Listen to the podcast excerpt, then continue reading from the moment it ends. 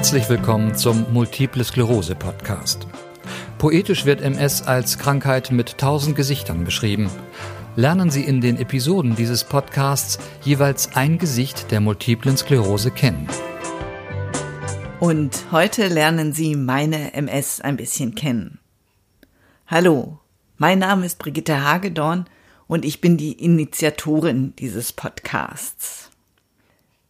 Ich habe gerade das Interview mit Doris Kirch, welches ich für diese Episode geführt habe, ähm, fertig geschnitten, bearbeitet. Und es ist doch ganz schön lang geworden. Wir haben eine Stunde geredet und ich bin mir nicht sicher, ob ich meine Anmoderation in der vollen Länge noch aufnehmen soll. Denn ich wollte Ihnen eine kleine Geschichte erzählen. Im Interview mit Doris Kirch geht es um Achtsamkeit und ich wollte Ihnen erzählen, wie ich Achtsamkeit kennengelernt habe und wie sie mir bei einem Schub geholfen hat. Vielleicht mögen Sie dann den Podcast in zwei oder drei Teilen hören. Ich denke, ich erzähle meine kleine Geschichte. Ende 2019, zwischen den Jahren, wie man sagt, rief mich mein Neffe an, dass mein Bruder einen Gehirnschlag gehabt hätte und auf der Intensivstation läge. Er sei bereits tot und würde noch beatmet. Ganz plötzlich und vollkommen unerwartet traf mich diese Nachricht. Ich flog dann früh am anderen Morgen nach Köln. Im Krankenhaus traf ich Freunde, seinen Sohn. Ich musste meine Eltern informieren. Auch sie sollten die Chance haben, sich von ihrem Sohn zu verabschieden. Am Nachmittag wurde dann die Beatmung abgestellt. Das hat einen Schub ausgelöst. Nicht so dramatisch, dass ich nicht mehr laufen konnte oder so, doch ich bekam total taube Füße und Hände und sie fühlten sich wie eingeschlafen an. Weitere Gefühlsstörungen am Bauch, am Gesäß. Ja, und ich fühlte mich vollkommen aus der Bahn geworfen. Cortison wollte ich nicht. Das war leider die einzige Idee meiner Neurologin. Und angeregt durch das Buch Gesund durch Meditation von John Kabat-Zinn hatte ich mich dann nach einem Angebot für ein Achtsamkeitstraining umgesehen und tatsächlich einen Kurs gefunden, der zeitnah startete und in der Nähe stattfand. Wobei das mit der Nähe schnell nicht mehr wichtig war, denn wegen Corona sind wir auf Online umgestiegen. Sehr schnell habe ich gemerkt, dass mich diese Meditationen im Rahmen des Trainings etwas stabilisierten. Ja, und dann ging es mit den Katastrophen weiter. Mein Vater wurde operiert und wir hatten Angst, dass er das nicht schafft. Meine Mutter hat schon etwas länger eine Krebsdiagnose, doch ihr Gesundheitszustand verschlechterte sich rapide und sie starb im Mai, heute vor einem Jahr. Dass ich dann auch diese Dinge doch ganz gut meistern konnte, verdanke ich diesem Achtsamkeitstraining. Da bin ich mir ganz sicher. Die Meditationen konnten mir in den schwierigen Situationen irgendwie Halt geben und Yoga ist mittlerweile voll und ganz in mein Leben gekommen.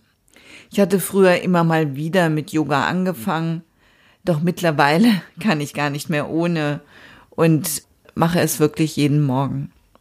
Ja, und nun dachte ich, dass diese Erfahrungen auch für andere interessant sein könnten. Und ich wollte gerne wissen, wie und warum die Achtsamkeit so gut gewirkt hat. Während des Trainings ging es oft um die Auseinandersetzung mit Stress und ich dachte dann immer, das hat doch gar nichts mit mir zu tun. Denn ich war wahnsinnig traurig und vollkommen aus der Bahn geworfen, doch ich hatte keinen Stress. Jedenfalls nicht das, was ich normalerweise als Stress bezeichne. Ja, und um das alles besser zu verstehen, habe ich eine Expertin für Achtsamkeit in diesem Podcast eingeladen. Doris Kirch. Hallo Doris, wie geht es dir? Hallo Brigitte, es geht mir wunderbar.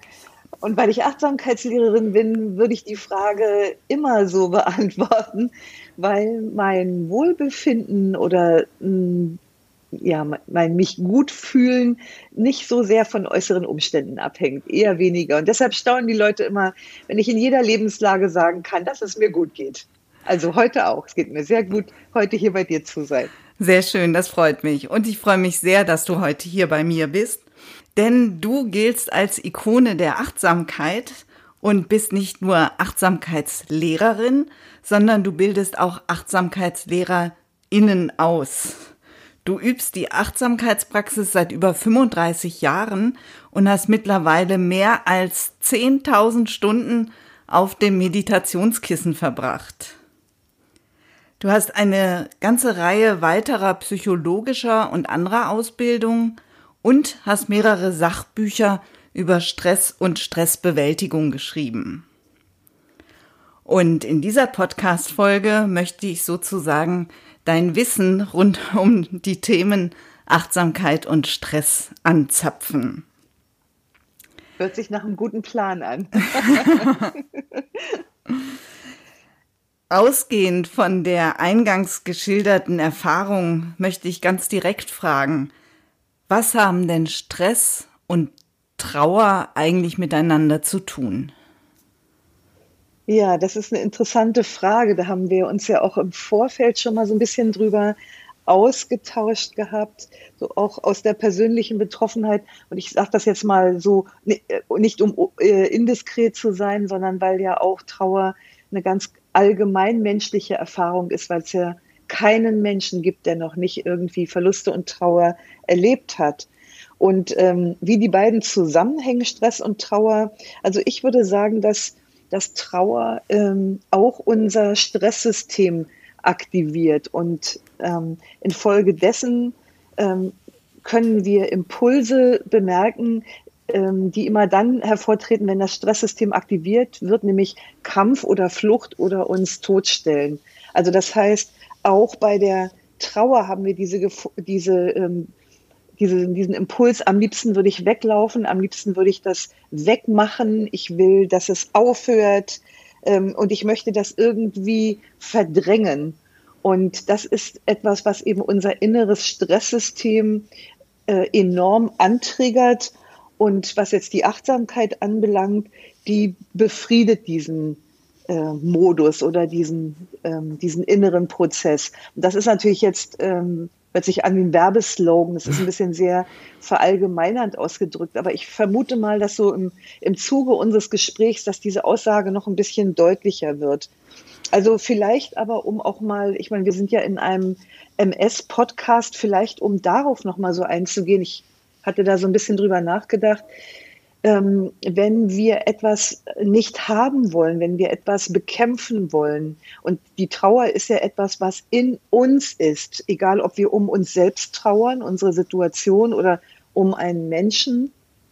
Ähm, da bezieht sich ja diese Kampfsituation, also wenn ich sage, ne, Stressmodus, kämpfen und flüchten, dieser, dieser äh, Kampfmodus, die bezieht sich auf das Innere weil ja das, was wir nicht haben wollen, in uns selber sitzt. Das heißt, wir bekämpfen uns auf eine gewisse Weise selber.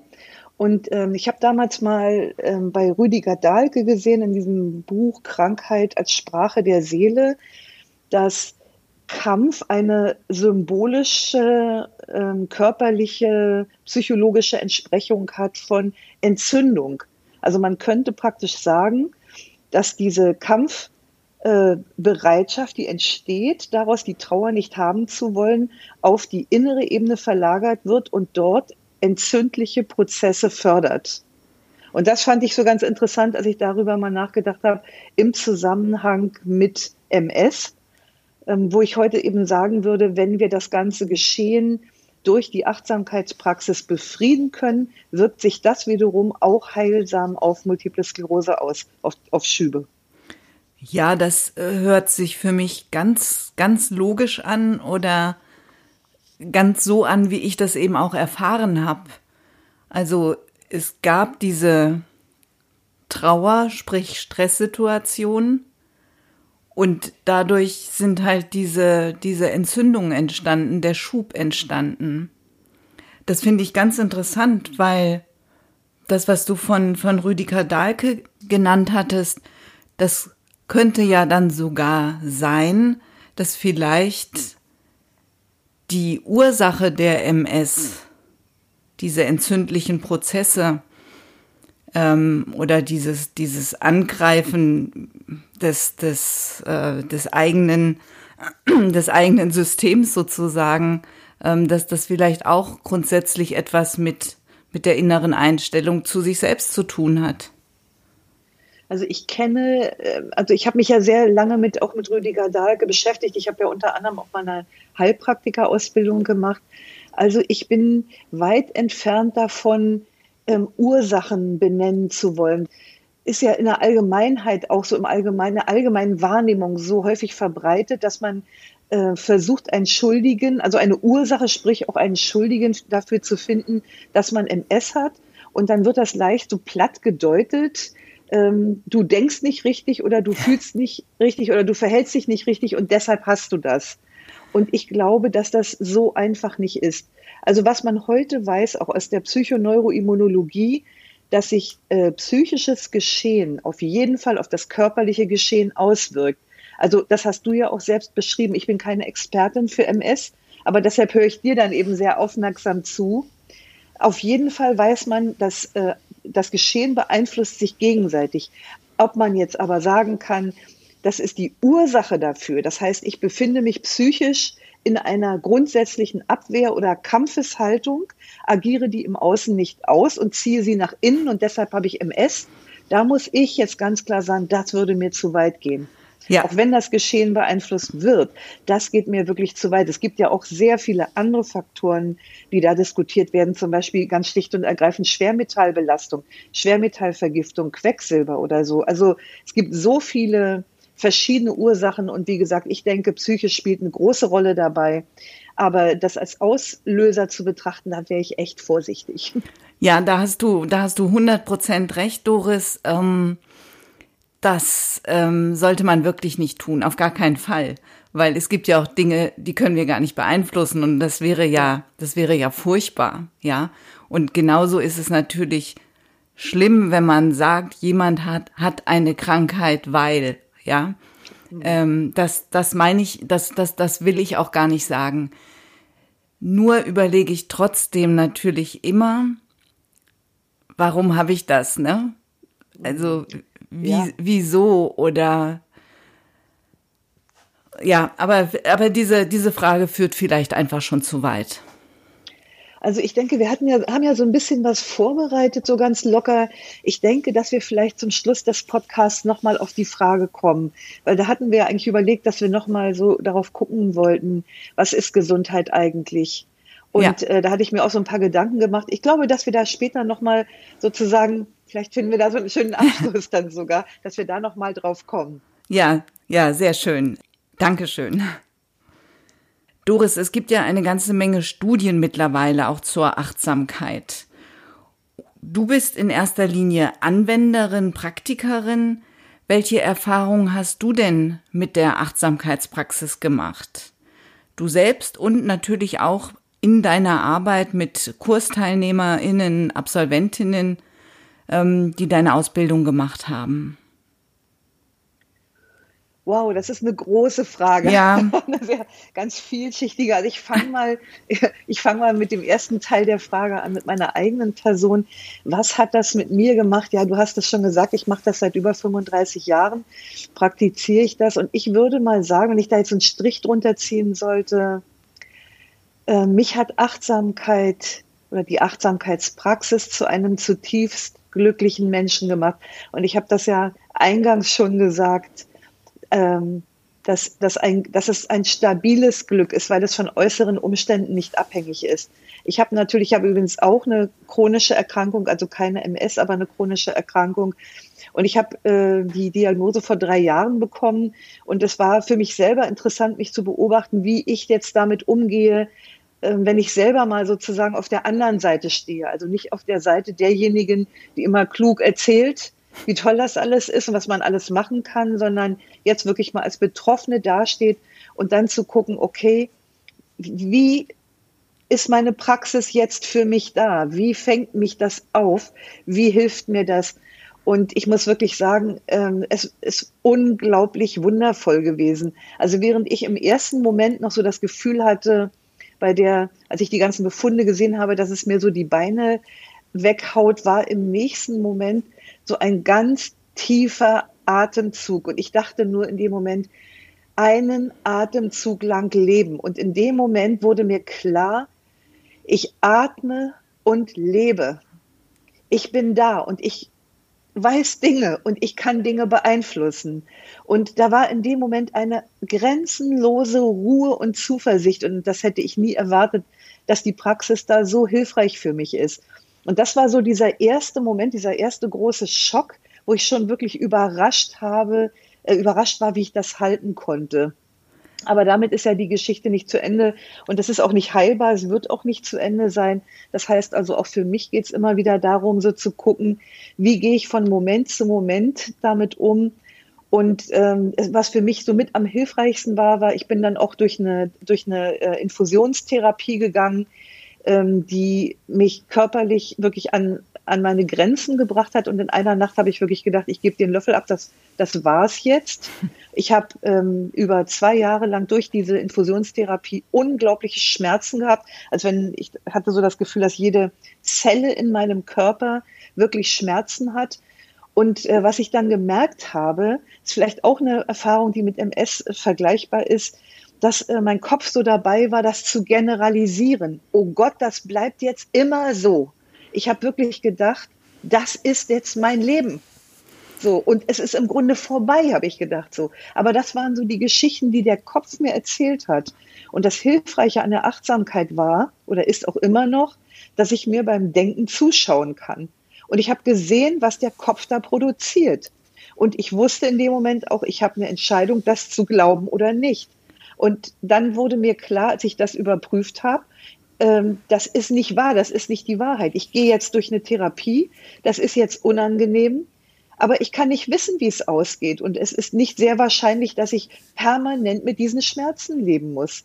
Und ich habe mich dann wirklich wieder fokussiert auf den gegenwärtigen Moment. Und innerhalb dieser einzelnen Momente, Moment für Moment, Atemzug für Atemzug, waren immer wieder Momente und Atemzüge dabei, die ohne Schmerzen waren. Und das hat mir wirklich gezeigt, dass mein Kopf mir da so allerlei Sachen erzählt und dass die aber nicht alle wahr sind. Und ähm, so immer, wenn ich gemerkt habe, dass äh, die Gedanken angefangen haben zu generalisieren oder ähm, auch aufs Leben zu generalisieren. Also es war dann nicht mehr nur so, dass ich gemerkt habe, ähm, da ist Schmerz. Ich habe irgendwann das Gefühl gehabt, ich bin der Schmerz und ich hatte auch das Gefühl, mein ganzes Leben ist Schmerz. Also nicht nur die Krankheit ist Kacke, Entschuldigung, wenn ich das mal so sage, aber du kennst vielleicht dieses Gefühl. Na klar. Sondern, sondern irgendwie, ja, dieser Moment und mein Leben und meine Arbeit und überhaupt alles so. Ne? Und, äh, und durch die Achtsamkeitspraxis, durch dieses Training, das ich mir beim Fühlen und beim Denken zugucke, auch durch die Fähigkeit, mir selbst Mitgefühl spenden zu können, ist auch ein Teil der Achtsamkeitspraxis konnte ich das immer wieder befrieden. Ich konnte die Dinge immer wieder dahin bringen, wo sie hingehören. Und das war ähm, und ist immer noch von enormem Wert. Also so viel dazu. Du hast gefragt zu meiner eigenen Geschichte und Erfahrung. Ähm, also für mich hat nach 35 Jahren ähm, Praxis, wo ich schon im Alltag immer diesen Nutzen gemerkt und geschätzt habe, ähm, hat sich die Praxis nochmal auf eine Weise entfaltet, die ich niemals für möglich gehalten habe. Und ich kann jetzt noch sehr viel mehr aus dieser inneren Erfahrung sprechen, Leid mit anderen teilen und Leid auch halten. Und das ist, äh, macht mich zutiefst glücklich. Und ich bin in jedem Moment und mit jedem Atemzug dankbar dafür und glücklich letzten Endes, dass ich glücklich leben kann, auch wenn da Schmerzen sind, auch wenn da Verluste sind. Trotz alledem ist da so eine Basis, so ein Ozean des Glücks, der einfach davon überhaupt nicht betroffen ist. Und die Praxis hat mir einfach ermöglicht, diesen Ozean zu sehen, Ja, und letzten Endes in ihm zu schwimmen, zu lernen, in ihm zu Hause zu sein. Also das ist jetzt mal, ich denke mal, dass und hoffe, dass das eine ganz dicke Möhre vor deiner Nase ist. das hat nämlich was mit Motivation zu tun. Ja. Und da, also to total. Also dicke, dicke Möhre sicherlich nicht nur für mich, sondern auch für alle, die jetzt zugehört haben. Denn ich denke, ähm, diese Situation kennen wir ja auch alle, ja. Also dieses, äh, die Diagnose kriegen und ähm, der Boden scheint ähm, irgendwie aufzugehen. Dann ähm, ja mehr oder weniger Schmerzen durch Therapie oder durch keine Therapie. Und natürlich ähm, ein, ein, ein bisschen durfte ich die Erfahrung ja schon machen ähm, durch durch mein eigenes Achtsamkeitstraining oder durch meine eigene Achtsamkeitspraxis. Und ähm, ich, ich glaube, ich weiß sehr gut, wovon du sprichst. Und das macht mir natürlich äh, Mut oder, oder auch äh, weckt in mir den Willen, da noch näher dran zu kommen. Auf jeden also Fall.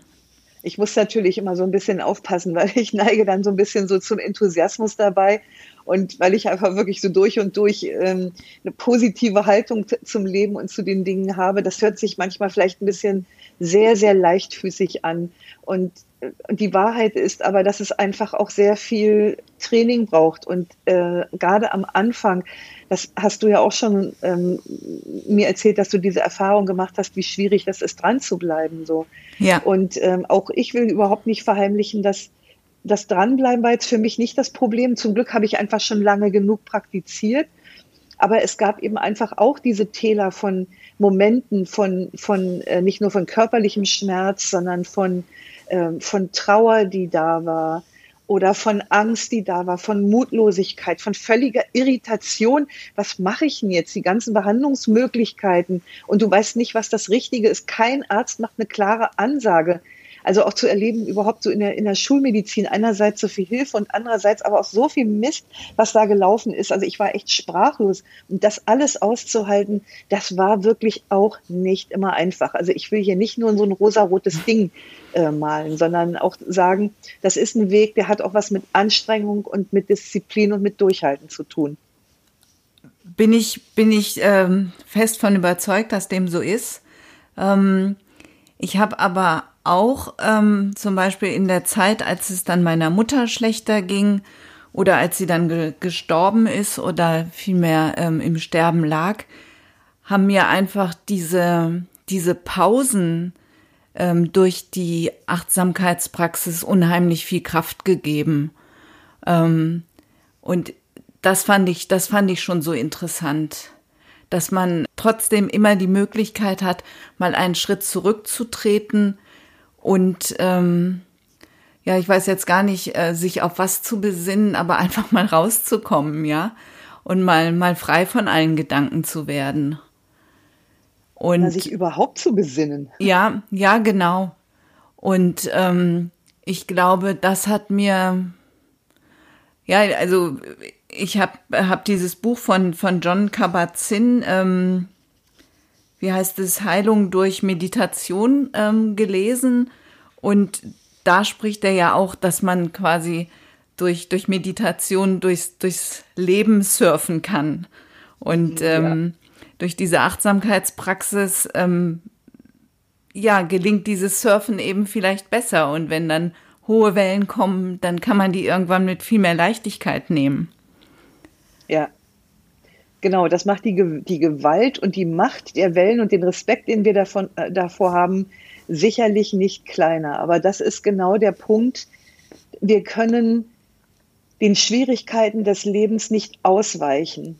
Ähm, der Buddha spricht von ersten und zweiten Pfeilen. Der sagt, die ersten Pfeile der Existenz ist zum Beispiel eine Diagnose einer schweren Erkrankung zu bekommen oder seinen Job zu verlieren oder der Partner verlässt einen oder die Partnerin. Und der zweite Pfeil sind die Pfeile, die wir selber abschießen. Und ähm, das ist unsere Reaktion auf das Geschehen. Und interessant ist, dass die meisten Pfeile, die uns treffen, nicht die ersten Pfeile sind, sondern zweite Pfeile. Und darauf haben wir einen Einfluss und damit können wir umgehen. Und das ist das, was John meint. Ich sag mal so locker John. ist, ich habe nämlich bei John gelernt an der University of Massachusetts. Mhm. Deshalb, wir hatten viele schöne Gespräche beim Mittagessen. Deshalb ähm, geht es eben darum, also die, die, die ersten Pfeile, das sind dann sozusagen diese Wellen der Existenz, die wir nicht verhindern können. Aber eben die zweiten Pfeile, das ist unsere Fähigkeit, sie zu reiten und zu gucken, wie beziehe ich mich auf das, was, was geschieht? Welche Beziehung gehe ich dazu ein? Welche Haltung nehme ich dazu ein? Nehme ich eine schöpferische Haltung dazu ein oder nehme ich eine Opferhaltung dazu ein? Wie es mir damit geht, also die, die, die Sache als solches, zum Beispiel so eine Erkrankung zu haben, die determiniert noch überhaupt nicht, ob das schlimm ist für mich.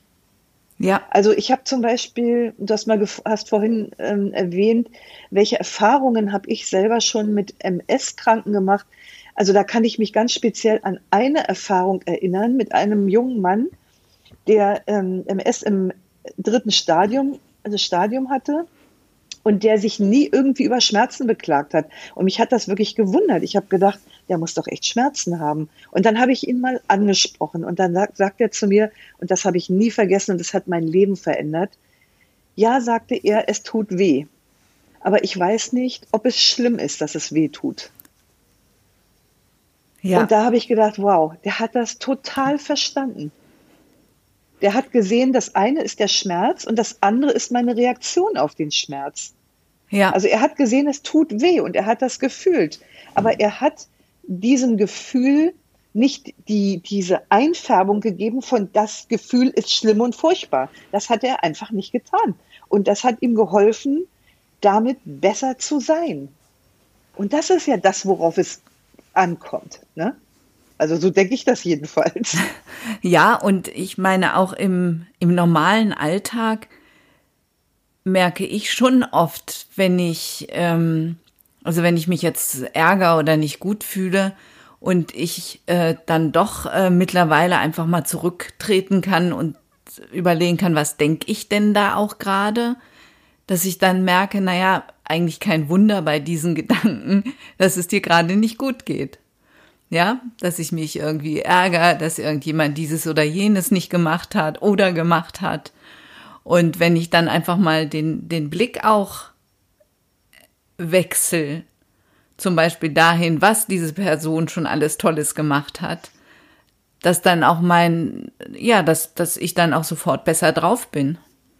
Ja, also die, die, die Rolle, das Denken spielt eine unglaublich große Rolle dabei. Und das ist eben eins der schönen Geschenke der Achtsamkeit. Also du hast im Grunde, finde ich, gerade so zwei wichtige Dinge angesprochen. Das eine ist das, was wir in der Fachsprache Disidentifikation nennen. Das heißt, ganz viel Leid entsteht daraus, dass wir uns identifizieren mit dem, was passiert. Also statt, das sage ich in Kursen auch immer gerne, statt die Person zu sein, die beobachtet, da draußen tobt ein Gewitter, haben wir das Gefühl, selbst das Gewitter zu sein. Also wir sitzen nicht mehr im Theater und beobachten das Bühnenstück, sondern wir sind plötzlich mit zwischen den Schauspielern und agieren und eskalieren da wild rum und haben jede Distanz zu dem verloren, was da passiert. Und dann werden die Emotionen übermäßig stark. Also dann werden wir wirklich absorbiert von dem Geschehen. Wir werden, also da haut es uns dann wirklich weg und wir kriegen auch gar nicht mehr mit, was wir alles denken. Die Gedanken werden immer unheilvoller, die ziehen daraufhin immer unheilvollere Emotionen nach sich, die wiederum weitere unheilsame und auch dysfunktionale Gedanken wiederum nach sich ziehen. Und wir merken das gar nicht, weil wir, weil wir völlig versunken sind in diesem Strudel. Und du hast vorhin gesagt, so zur Besinnung zu kommen. Du hast gesprochen von diesen kleinen Pausen, im Zusammenhang mit deiner Mutter diesen, und das ist genau dieses, diesen Abstand zu bekommen, die Fähigkeit zu bekommen, zu merken, boah, ich bin gerade verwirrt oder ich spüre da aufkommenden Schmerz, ich kann daraus zurücktreten, kann mich besinnen, kann zum Beispiel Zuflucht beim Atem nehmen und kann sich das Ganze beruhigen oder befrieden lassen. Und dann kann ich auch wieder klarer sehen, welche Gedanken überhaupt da sind, die das Geschehen möglicherweise völlig unnötig befeuern. Und dann kann ich, wie du das beschrieben hast, dem Denken eine andere Richtung geben. Also zum Beispiel mitfühlender mit mir zu sein, mitfühlender mit anderen oder mir klar zu sein, äh, zu, äh, zu sein, dass ich mich irgendwo abgrenzen möchte oder dass eine Sache vielleicht auch noch eine ganz andere Perspektive hat. Ich kann mir erlauben, einfach nichts zu tun oder zumindest im Moment nichts zu tun. Also ich habe ich habe nur dann, wenn ich diese Disidentifikation, wenn ich das geschafft habe, nicht mehr identifiziert zu sein mit dem Geschehen, dann erst habe ich eine wirkliche Wahlmöglichkeit, selbstbestimmt zu handeln und zu sagen, okay, wie möchte ich damit jetzt umgehen? Was brauche ich jetzt? Oder was braucht die Situation jetzt? Aber dazu braucht es eben diese Fähigkeit zu sehen, was im Kopf passiert. Und da hilft uns eben die Achtsamkeit. Und es hat so einen hohen Wert, das, das zu trainieren, das zu üben. Absolut. Also das ist, wenn man selber, wenn man Tatsache selber es geschafft hat, sein Gehirn über systematisches Achtsamkeitstraining dahin zu bringen, dass man Beobachter seiner eigenen Gedanken, Impulse und Reaktionen wird, das ist, für mich ist das Freiheit absolute innere Freiheit. Und so, wenn ich im Alltag unterwegs bin, dann kann ich sehen, bei welchen Menschen das nicht der Fall ist, an dem, was sie sagen, was sie tun, wie sie sich verhalten. Und dann denke ich so, boah, die sind, äh, um es mal mit den Worten von Lama Anagarika Govinda zu sagen, versenkt in ihres Daseins tiefstem Schacht. Die sind, die leben, aber sie sind gar nicht da. Sie sind gar nicht anwesend. Sie kriegen gar nicht mit, was passiert. Wie schade. Und was für ein vergeudetes Potenzial. Hast du es manchmal auch mit Menschen zu tun, die dann aber vielleicht sagen, wenn ich jetzt ständig reflektiere, was ich denke, was ich fühle, wie es mir geht, dass ich gerade dann nicht richtig am Leben bin? Es ist gerade so ein Gedanke, der mir in den Sinn kommt. Hm, interessante Frage. Aber also, du weißt, was ich meine? Ich, also an meiner Antwort wirst du es erkennen, ob ich es verstanden habe. Äh, also du meinst, dass jemand im Grunde ähm, sozusagen kognitiv und auch, ja, nennen wir es einfach mal kognitiv, dazu geh gehört ja auch, gehören die Emotionen auch, also so sehr mit sich selber beschäftigt ist und um sich selber kreist, dass er überhaupt nicht mehr mitbekommt, was im Außen passiert. Genau, genau. Ja, okay. Also da muss ich direkt mal drüber nachdenken. also es gibt einen feinen Unterschied zwischen Denken und Achtsamkeit. Achtsamkeit ist vorbegriffliches Denken. Also das heißt, Achtsamkeit selber ist kein Denken. Sie ist, wenn man so will, pure Wahrnehmung. Und und dass wir lebendig sind, merken wir im Körper, merken wir durch die Sinne. Die Lebendigkeit entsteht dadurch, dass wir sehen, hören, fühlen, schmecken, tasten. Und in dem Maße, in dem wir uns dessen bewusst sind, sind wir auch lebendig und im Leben. Und es gibt durchaus die Möglichkeit, äh, zum Beispiel, also nicht ständig wie so ein hypnotisiertes äh, Kaninchen auf seine Gedanken zu gucken, mache ich überhaupt, mache ich auch nicht, sondern äh, um Gottes Willen dann hätte ich wahrscheinlich diesen Zustand, den du da gerade beschreibst. Ich versuche das mal aus der eigenen Erfahrung sozusagen, dass ich oft ähm, einfach nur bin. Also mir, ich sag mal, das Gewahrsein des Körpers und dass er sich gerade angenehm anfühlt oder unangenehm anfühlt, das ist quasi so im Hintergrund und im Vordergrund ist das, ist die Aufmerksamkeit bei dem, was ich tue. Also wenn ich zum Beispiel Geschirrputze, äh, Geschirrputze, ja. Ähm, Gemüseputze wollte ich sagen und äh, Geschirrspüle, so war das. So, dass ich dann wirklich so ganz bei diesem Fühlen bin. Und ähm, das ist nicht, worüber ich nachdenke, sondern das ist einfach Empfindung von dem, was da gerade stattfindet in diesem Moment. Also ich spüre dieses Kalte, dieses Glatte und die Wärme von dem Wasser oder die frische Feuchtigkeit von den Mohrrüben. Und manchmal halte ich den Fokus der Aufmerksamkeit einfach ganz weich und ganz leicht auf dem Atem. Ich merke einfach, wie ich atme.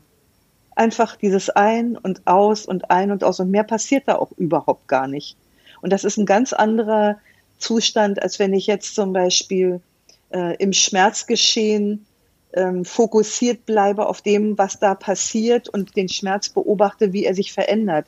Also wir können, jeder Mensch kann das, kann das Gewahrsein, seine Aufmerksamkeit sozusagen verändern wie eine Linse bei einem Fotoapparat. Also du kannst die Aufmerksamkeit weit oder eng stellen. Und normalerweise switchen wir hin und her mit dieser Aufmerksamkeit. Und das ist eben auch was, was man in der Achtsamkeit lernt. Wenn man jetzt also zu stark fokussiert ist auf irgendwelche, auf die Beobachtung von Gedanken, Emotionen oder Körperempfindungen, ähm, dann merkt man, dass irgendwann, dass das so eine gewisse An Enge und Anstrengung gibt. Und dann wird es Zeit, diesen Fokus wieder etwas mehr zu weiten, ihn wieder weicher zu machen um sich wieder mehr ins Leben auszudehnen und hinein zu entspannen. Sehr schön. Also meintest du sowas in der Richtung? Ja, ja, auf jeden Fall. Ähm, Doris, sehr schön und ich würde sagen, sehr lohnenswert. Also ich, ich werde, werde auf jeden Fall weiter trainieren, weil, weil für mich diese Aussicht, auch was du, was du in der Frage davor beschrieben hast, einfach sehr, ja sehr erstrebenswert ist, wenn ich das mal mit solchen Vokabeln ähm, benennen darf. Aber wie komme ich denn jetzt dahin? Also ich habe ja damals diesen achtwöchigen MBSR-Kurs gemacht, war ähm, da startete gerade diese diese Corona-Pandemie und ich war eigentlich sehr froh. Also wir sind dann auch ganz schnell auf Online umgestiegen und mir hat dann die Pandemie aber auch sehr viel Zeit gegeben, also Raum gegeben. Also da konnte ich halt jeden Tag eine Stunde meditieren und das ist mir, ähm, ich musste, hatte nicht das Gefühl, ich musste es irgendwie so vom Alltag abknapsen oder sowas. Und ähm, geblieben ist jetzt im Prinzip, also ich sage jetzt mal in Anführungsstrichen nur noch, dass ich Yoga mache. Ich mache also jeden Morgen ähm, 25 Minuten Yoga. Aber das mit dem Meditieren habe ich immer mal wieder versucht, so Achtsamkeitsmeditation, Atemmeditation zu machen. Das, da komme ich aber nicht so hin, dass ich das wirklich als Routine in meinen Alltag bekomme. Hast du da einen Tipp, wie ich das schaffe? Oder kannst du sogar sagen, ja, was, was eigentlich gut wäre, was man machen sollte, wie lange ich weiß, das sind wieder alles so Fragen. wie lange, wie oft, wann und warum? ja. Total wichtige Fragen. Die werden mir in jedem Kurs gestellt. ja, okay, wo fange ich mal an? Also ich will vielleicht noch mal so vorab was sagen, auch zu dieser ganzen Online-Geschichte. Und ähm, ich habe das in der letzten Zeit öfter gehört tatsächlich, dass äh, Menschen, die Online-Kurse gemacht haben, also ob das jetzt ähm, MBSR-Kurse oder sonstige Achtsamkeitskurse gewesen sind, ähm, dass es denen hinterher äh, schwer fiel dran zu bleiben. Und Tatsache nach meiner Erfahrung ist es ganz offensichtlich schwerer, nach so einem Online-Kurs dran zu bleiben, als wenn man einen Präsenzkurs besucht hat. Also das jetzt, wir gucken uns den Spaß ja jetzt schon seit über einem Jahr an. Und das ist zumindest mein Eindruck. Und ähm, ich lehre ja schon sehr, sehr lange, und zwar in der Ausbildung als auch selber als Kursleiterin. Und ich muss wirklich sagen, ähm, ich bin sehr glücklich über die Online-Möglichkeiten. Wir haben jetzt auch einige Präsenzwochen in unserer Ausbildung online gemacht. Ist super klasse gelaufen. Die Leute waren begeistert. Und gleichzeitig sehen wir natürlich auch, welche Grenzen das hat. Und das ist es auch bei einem Kurs. Also ich habe vorhin die Motivation angesprochen. Und wenn man direkt ähm, in einem Kurs sitzt, sich sozusagen fleischlich gegenüber sitzt, das hat eine andere Psychodynamik. Der Mensch braucht den Menschen und das ist durch Online nur bedingt zu ersetzen. Also das ist erstmal so das eine. Es gibt bestimmte Psychodynamiken, die sind online nicht abzubilden. Die sind aber wichtig für den Prozess so, solch eines Kurses. Also das heißt, sei vielleicht ein bisschen getröstet damit, Brigitte, mhm. dass dir da so ein bisschen was Tatsache auch fehlt. Mhm. Das ist das eine. Und das andere ist, ähm, es gibt auch so eine und solche Kursleiter, das muss man auch sagen. Es gibt junge, es gibt erfahrene, es gibt ambitionierte und weniger ambitionierte. Es gibt solche, die machen es wegen des Geldes, andere machen es aus Überzeugung. Und davon hängt das auch immer so ein bisschen ab, wie viel da nachher übrig bleibt. Also alles zusammengenommen. Deshalb, ich wollte dich einfach mal so ein bisschen entlassen damit, weil ich weiß von vielen einfach, dass so ein bisschen die Schuldfrage damit schwingt oder so diese, die, die, die stille Annahme, ich mache das nicht richtig, ich mache das nicht gut oder sogar ich bin nicht gut genug, so, ne? Also das wollte ich jetzt erstmal sagen, das liegt vielleicht nicht mal unbedingt an dir. Die Frage ist, was kann man machen? Also was zumindest jetzt unsere Absolventen zum Beispiel lernen, ist, dass der letzte Kurstag ganz und gar der Frage gewidmet ist, wie geht es jetzt weiter? Wie kann die Praxis ab jetzt gestaltet werden? Und innerhalb so eines Kurses zielt einfach alles genau darauf ab, den Teilnehmer zur selbstständigen Praxis sozusagen sich hin entwickeln zu lassen. Also das ist eigentlich das, was wir am Ende wollen, dass die Teilnehmer die Praxis so weit verstanden haben und so motiviert sind und das auch schon systematisch ins Gehirn integriert haben durch das regelmäßige Üben, dass sie intrinsisch motiviert sind. Das heißt, dass sie nicht mehr die Motivation von außen so sehr brauchen, sondern dass sie gemerkt haben, das tut mir so gut, dass ich es nicht mehr missen möchte. Ich kann es in gewisser Weise gar nicht mehr missen, weil ich merke, dann fühle ich mich einfach nicht gut. Ich möchte das machen, einfach weil es sich gut anfühlt. Das ist die Absicht, die wir verfolgen. Sehr gute so, Absicht.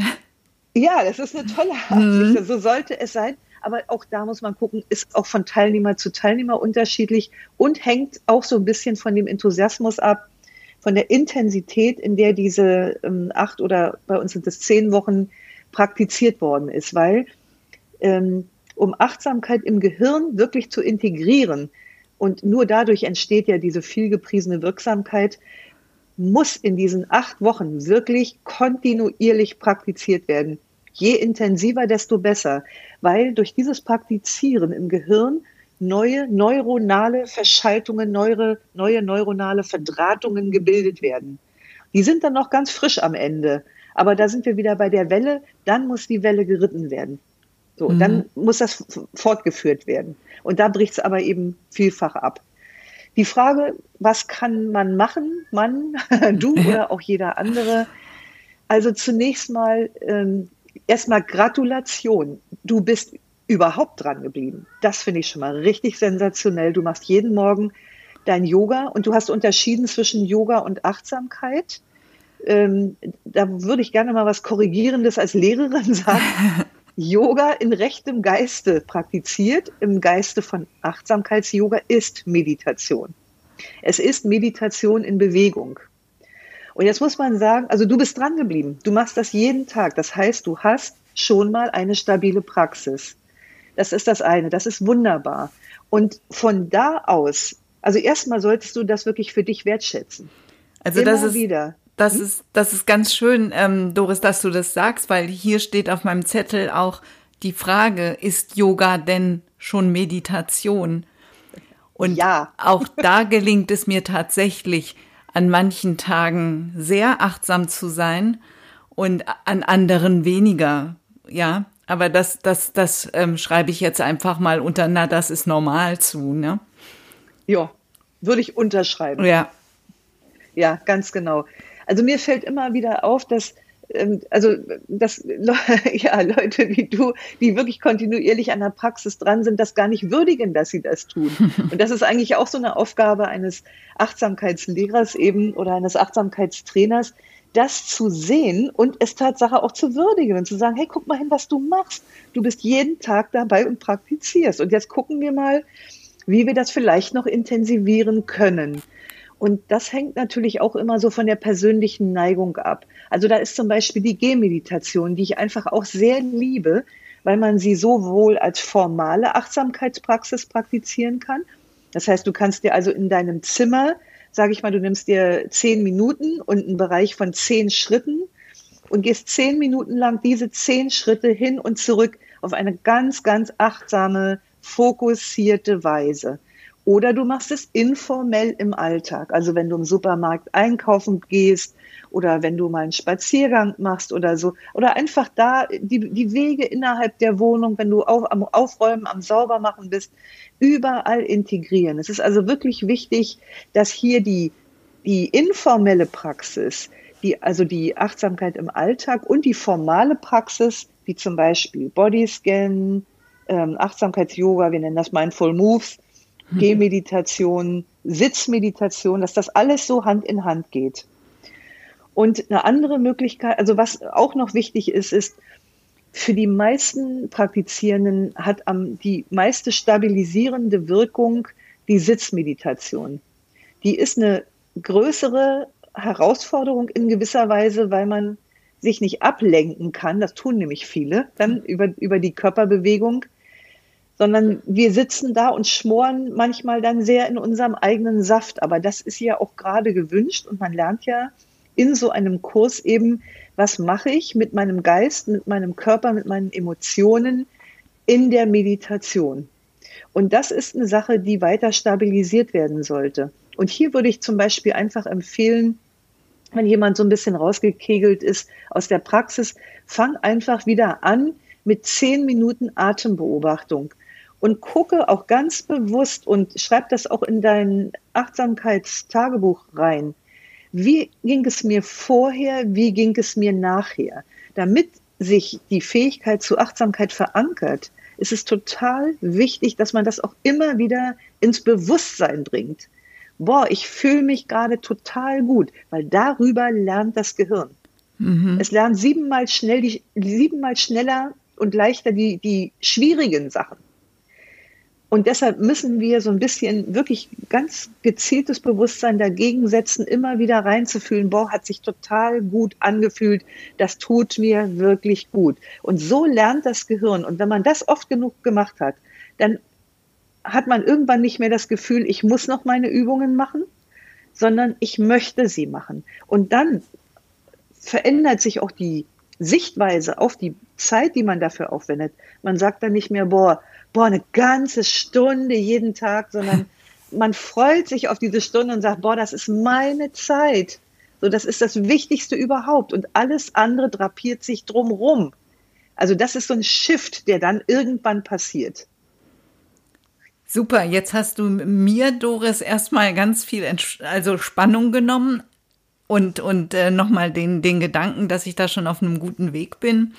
Und ähm, vor allen Dingen, dass ähm, dieses Informelle so über den Tag, das, ähm, das versuche ich auch ganz, ganz oft. Also ich gehe zum Beispiel, mein, mein Vater, der ist fast 90 und wir gehen oft spazieren und das geht natürlich entsprechend langsam. Und die Zeit nutze ich immer total und denke dann immer, und jetzt versuch mal achtsam zu sein, ja und achte auf die Natur, achte auch auf meine Schritte, auf meinen Atem und sowas. Klar, spreche dann natürlich auch noch mit meinem Vater. Aber ja, ähm, das, ist, das, ist, nicht Achtsamkeit in dem Sinne, ne? Auch schade. Also es ist, es ist eine gewisse Bewusstheit, die da ist und äh, eine gewisse Klarheit.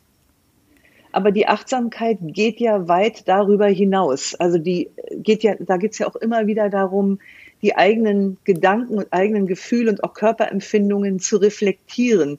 Also man muss schon wirklich bei sich sehr bei sich sein. Und sobald eine zweite Person dabei ist und man anfängt zu kommunizieren oder sich auf die Person, man bezieht sich ja automatisch auf den anderen. Ist ein alter Mensch, man guckt, ist, ist man zu langsam oder zu schnell für ihn? Und also man, der Fokus geht immer wieder weg von der eigenen Person. Okay. Aber mir ist noch was anderes aufgefallen, als du gerade gesprochen hast. Und da und das hat zu tun mit dem, mit etwas, das nennen wir Wording. Ähm, du hast es, glaube ich, zwei oder dreimal hintereinander gesagt, ich versuche es. Ja. Und das ist auch so ein Ding, ich würde jedem empfehlen zu sagen, versuche es nicht, sondern tue es. Ja. Also es geht nicht darum, Versuche zu starten, sondern es wirklich mit der Praxis ernst zu, äh, ernst zu nehmen, zu praktizieren und das wirklich zu machen. Das, also das kommt im Kopf einfach anders an. Versuch heißt, ich habe immer ein Hintertürchen und mag ja auch sein, dass es nicht klappt. Es zu machen, ist eine ganz klare Ansage ans Gehirn. Da wird, das ist kein Wischiwaschi und kein Rumgeschwurbel, sondern ich tue das jetzt. Punkt. Also das kann diese Unerbittlichkeit dem lasterhaften Gehirn gegenüber, kann da manchmal enorm hilfreich sein. Vielen Dank, Doris. Da hast du recht. Ich weiß das einfach deshalb, weil ich das im Kurs auch höre und äh, immer wieder bestätigen mir die Leute, ähm, wenn sie das dann verändert haben, wie viel das in ihrer Praxis verändert hat, dass sie aus dem Rumeiern rausgekommen sind und es einfach getan haben. Also das hat John Kabat-Zinn zu uns damals auch immer gesagt, du musst es einfach tun. Ja, ja. Ja, und nicht versuchen und nicht rumeiern, sondern nicht beliebig sein, sondern sagen, ich tue das jetzt. So, Punkt. Gut. Ich hoffe, dass es hilfreich ist. Ganz, ganz bestimmt, ganz bestimmt. Doris, was bietest du denn jetzt selbst an von deinem Institut? Ja, wir haben ja den ähm, hauptsächlichen Schwerpunkt auf der Ausbildung von Achtsamkeitstrainern. Ich habe auch ein paar Jahre lang Achtsamkeit, äh, MBSR-Lehrer ausgebildet. Damit haben wir jetzt zunächst mal aufgehört. Mal gucken, wie sich das noch weiterentwickelt. Also seit über 20 Jahren bilden wir Achtsamkeitstrainer aus in einer zweieinhalbjährigen Ausbildung. Und ähm, dann biete ich selber auch noch so Achtsamkeitstage an. Man kann also hier zu uns in den Norden kommen. Das ist eigentlich mehr so ein bisschen was Regionales, dass Leute einfach kommen und mal den ganzen Tag im Schweigen sind. Kann man aber, aber äh, kann man auch überregional machen, wenn man das mag. Auf, wir machen das immer auf Hof Oberlete, da kann man sich vielleicht mal ein nettes Wochenende mieten und dann macht man mal einen Samstag Achtsamkeitsmeditation. Wir praktizieren die ganzen äh, Meditationen, Bodyscan, Gehmeditation, Achtsamkeit in Bewegung. Also haben eine ganz schöne Zeit. Alles findet im Schweigen statt. Bis abends, da tauschen wir uns dann wieder aus. Das ist so dieser Tag. Dann gibt es auch Achtsamkeitswochenenden, Auszeit äh, im Schweigen nennen wir das. Das sind dann zwei Tage, Samstag, Sonntag, die im Schweigen und Meditation verbracht werden. Auch achtsames Essen ist dabei. Und dann gibt es auch noch, äh, das ist schon was für die hartgesottenen, achttägige Achtsamkeitsretreats im Schweigen. Also da wird wirklich acht Tage lang nur von morgens bis abends mehr oder weniger meditiert, sitzen, gehen, sitzen, gehen im Wechsel zwischendurch achtsames Essen, abends gibt's einen Vortrag und das Ganze findet auch im Schweigen statt. Ja, und dann haben wir jetzt Corona, das war so ein Tritt in Popo für mich mal genutzt, um eine Achtsamkeits-Online-Akademie aufzubauen. Und da ist, äh, haben wir jetzt gerade den ersten Kurs Buddhas Kraft gelauncht vor ein paar Wochen. Und äh, da wird jetzt auch bald der nächste große Kurs äh, erscheinen. Das ist ein sechswöchiger Kurs, ein Online-Kurs zum Erlernen von Achtsamkeit mit 22 Videos. Also das ist für die, denen es einfach nicht möglich ist, so einen Achtsamkeitskurs in Präsenz äh, zu besuchen oder die ihn unbedingt bei mir machen wollen. Das gibt's ja auch so. Also das ist das, ein Leben voller Achtsamkeit, also sowohl persönliche Leidenschaft als auch in der Arbeit. Also das ist, was wir tun oder ich tue und was wir tun. Ja, sehr schön. Ich werde das auf jeden Fall alles in den Show Notes verlinken. Und ähm, du hattest es anfangs ähm, angesprochen, deswegen möchte ich jetzt die beiden Fragen doch noch mal noch mal kurz angehen. Wie definierst du Gesundheit und kann uns Achtsamkeit heilen? Ach Gott, das wäre schön. Also wenn sie das wirklich könnte, ich komme da gerade so ein bisschen ins Träumen, weil ich so denke, wenn ich das schaffen würde, mit Achtsamkeit zu heilen, dann wäre ich innerhalb kurzer, kürzester Zeit stinkreich und könnte so viel Doris. Gutes in dieser Welt bewirken. Aber ich fange mal am Anfang an. Also, was ist die Definition von Gesundheit? Da habe ich mich ja vor meiner Heilpraktikerausbildung, äh, während meiner Heilpraktikerausbildung vor 35 Jahren rumgeschlagen mit dieser Frage. Da gab es ja dieses Konzept der Salutogenese noch gar nicht und man kann sich das kaum vorstellen. Ähm, es gab damals, äh, haben, haben die, hat die Schulmedizin den Zusammenhang zwischen Körper und Psyche noch verneint. Das kann man sich heute gar nicht mehr vorstellen. Das weiß ich auch noch ziemlich genau. Und erst dann weichte, weichte sich das langsam so auf, unter anderem auch mit der äh, Psychoneuroimmunologie, wo man also festgestellt hat, dass eben bestimmte psychische Prozesse, Verhaltensweisen, Denkmuster sich auf körperliche Erkrankungen auswirken. Das war damals vor allem Neurodermitis und Asthma. Darauf, da haben die Mediziner dann gesagt, Tatsache, es gibt zwei, Erkrank zwei Erkrankungen, ja, zwei Erkrankungen, auf die sich die Psyche auswirkt. Das wäre Neurodermitis und Asthma. Naja, zum Glück haben wir heute ein anderes Weltbild. Also lange Rede, kurzer Sinn. Daraus resultierend würde ich heute Gesundheit definieren als den Zustand eines völligen körperlichen, geistigen, emotionalen, sozialen und spirituellen Wohlbefindens. Das bedeutet für mich, um das mal ein bisschen klarer auszudrücken vielleicht, dass für mich Gesundheit ist, wenn es eine Harmonie, eine Ausgewogenheit gibt. Eine Ausgewogenheit heißt, ist für mich ein Prozess. Das ist kein statischer Zustand, sondern es ist vielleicht mehr die Fähigkeit, dass wir in der Lage sind, diese Harmonie immer wieder neu herzustellen, in jedem Moment unseres Lebens. Und zwar im Körper, im Geist, in den Emotionen, in unserem sozialen Umfeld, also mit den Menschen, mit denen wir in Beziehung stehen, nicht nur Familie, sondern auch Arbeitskollegen zum Beispiel, Nachbarn und auch spirituelles oder auch religiöses Wohlbefinden. Also das ist ja was, was früher zu Gesundheit auch nicht dazu gerechnet wurde. Aber für mich bedeutet all das Menschsein. Das hat zu tun damit, wie der, mit dem Zustand, in dem unser Körper ist. Es hat zu tun damit, wie denke ich? Was denke ich? Führt mein Denken dazu, ein wirklich glücklicher und zufriedener Mensch zu sein oder nicht? Und wenn nicht, wie kann ich es ändern? Auch die Emotionen, wie gehe ich mit meinen Emotionen um? Wie viel ist schwierig für mich und auch für andere Menschen? Wie gehe ich mit meinen sozialen Kontakten um, mit den Mitmenschen, die ich in, meiner, äh, in meinem Umfeld habe und auch wie ist es mit meiner Weltsicht bestellt? Was bin ich spirituell? Also ich glaube, dass jeder Mensch also von Hause aus spirituell ist und auch Spiritualität leben sollte. Wir sind Menschen, wir brauchen Rituale und wir brauchen möglicherweise auch eine Form von Glauben.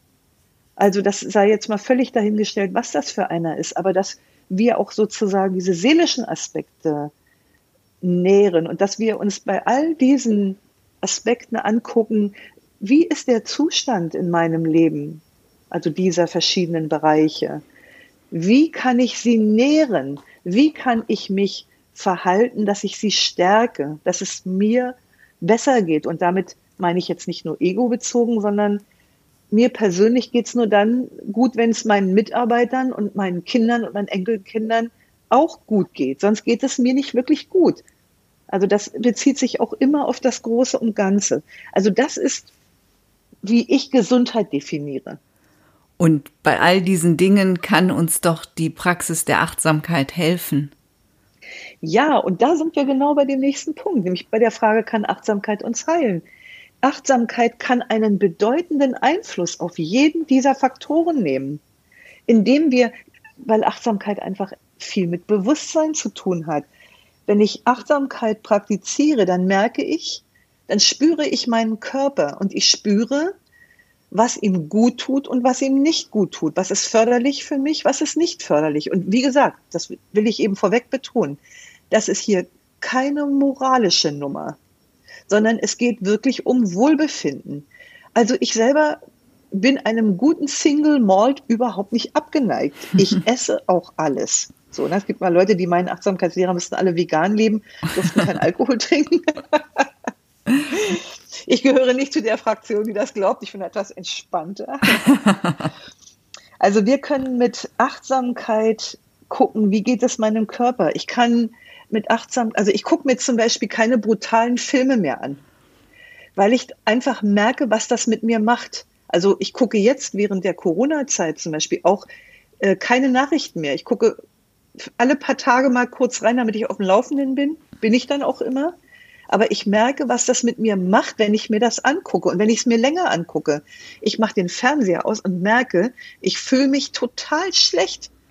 Und dann denke ich, nee, so, da stimmt was nicht. Und dann lasse ich das. Oder wenn ich zum Beispiel, dass ich zum Beispiel merke, also ich habe zum Beispiel eine Nachbarin, die ist für mich manchmal so ein bisschen schwierig.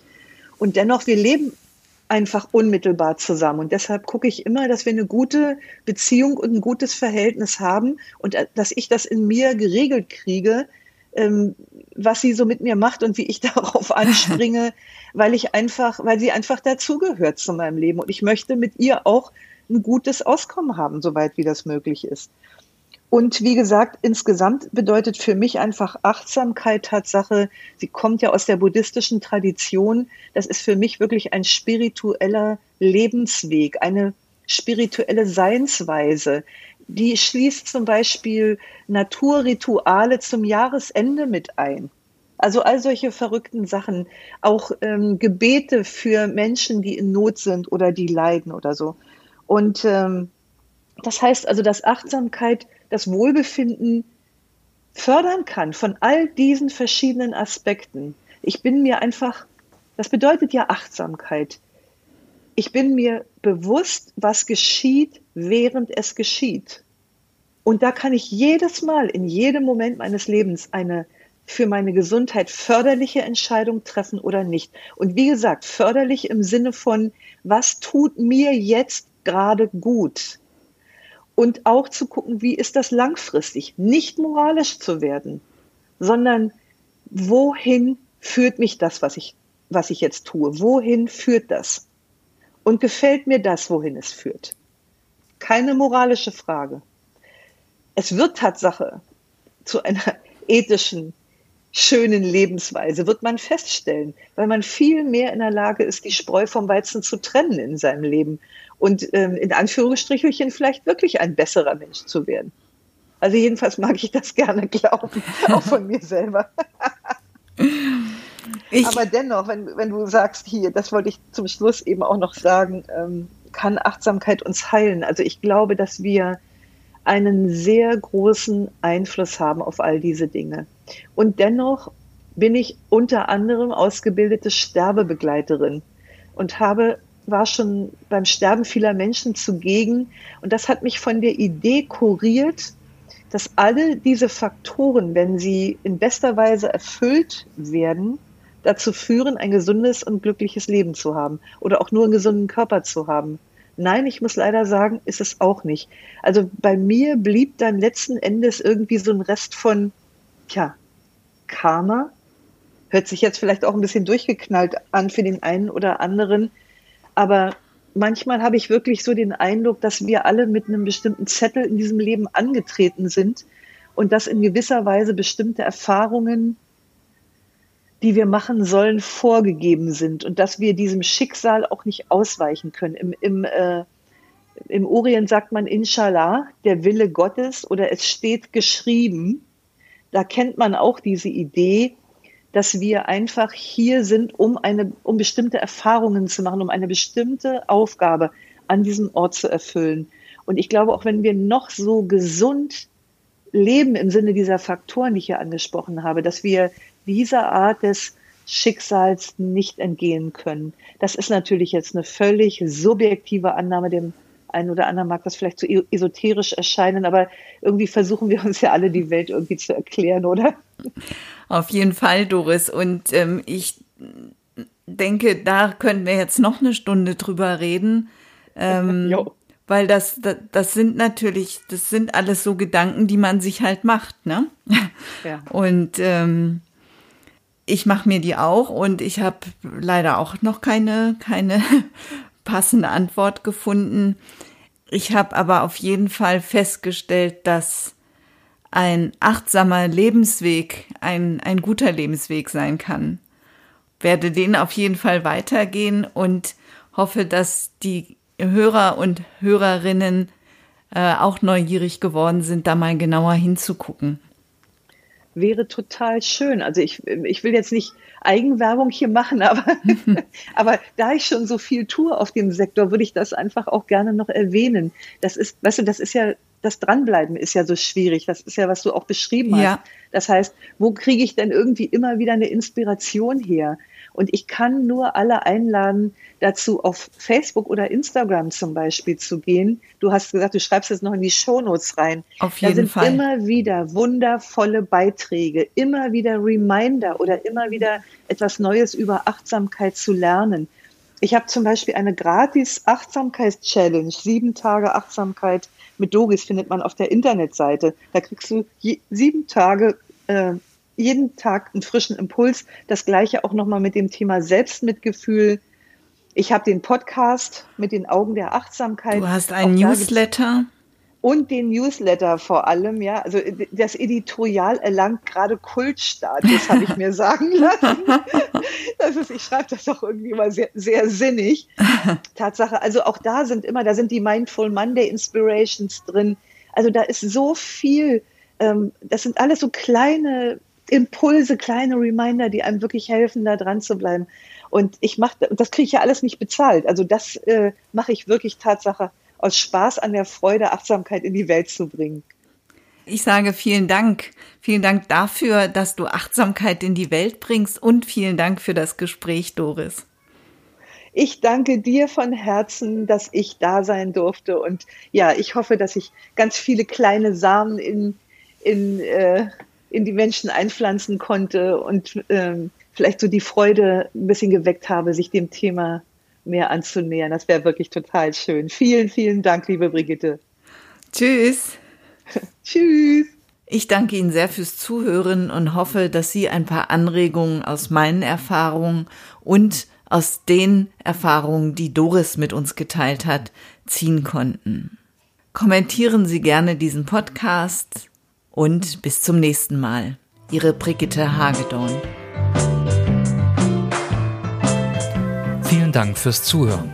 Informationen zu diesem Podcast, interessante Links und die Möglichkeit für ein Feedback finden Sie auf www.der-ms-podcast.de. Sie hörten eine Produktion der Werkstatt für Audiobeiträge www.audiobeiträge.de.